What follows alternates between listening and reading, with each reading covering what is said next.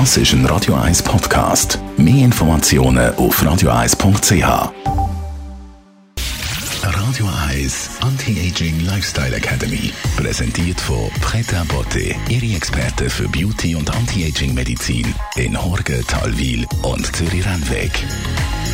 pretabotte.ch Unlängst bei einem Check beim Hausarzt habe ich einen Zusammenpfiff bekommen, weil ich zu wenig Vitamin D in mir inne habe und äh, das offenbar ganz, ganz wichtig ist für unseren Körper, gerade im Alterungsprozess.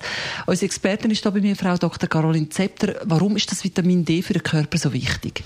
Es ist eigentlich kein Vitamin, es ist eigentlich ein Hormon oder ein Prohormon und es sagt schon, dass es sehr, sehr essentiell sein muss für den Körper und es ist auch schön, dass man jetzt mehr und mehr bei den normalen Check-ups nach dem Vitamin D schaut anschaut.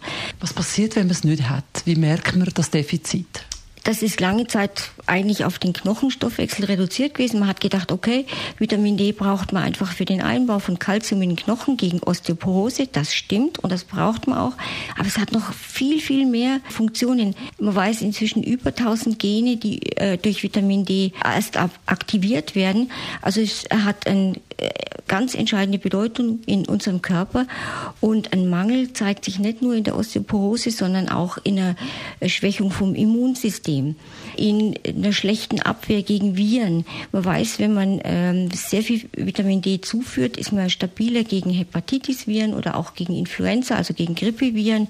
Ganz was Entscheidendes, was viele Jahre eigentlich bis vor kurzem total übersehen wurde. Mein Arzt hat mir gesagt, äh, dass ich auch Stimmung äh, leide darunter.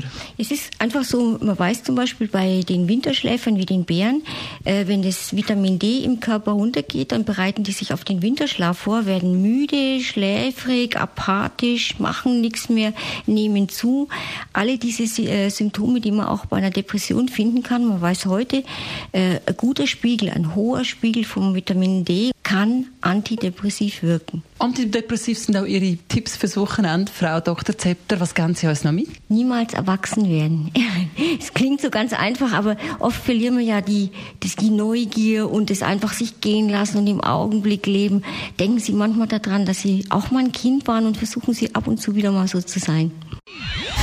Radio Eyes Anti-Aging Lifestyle Academy.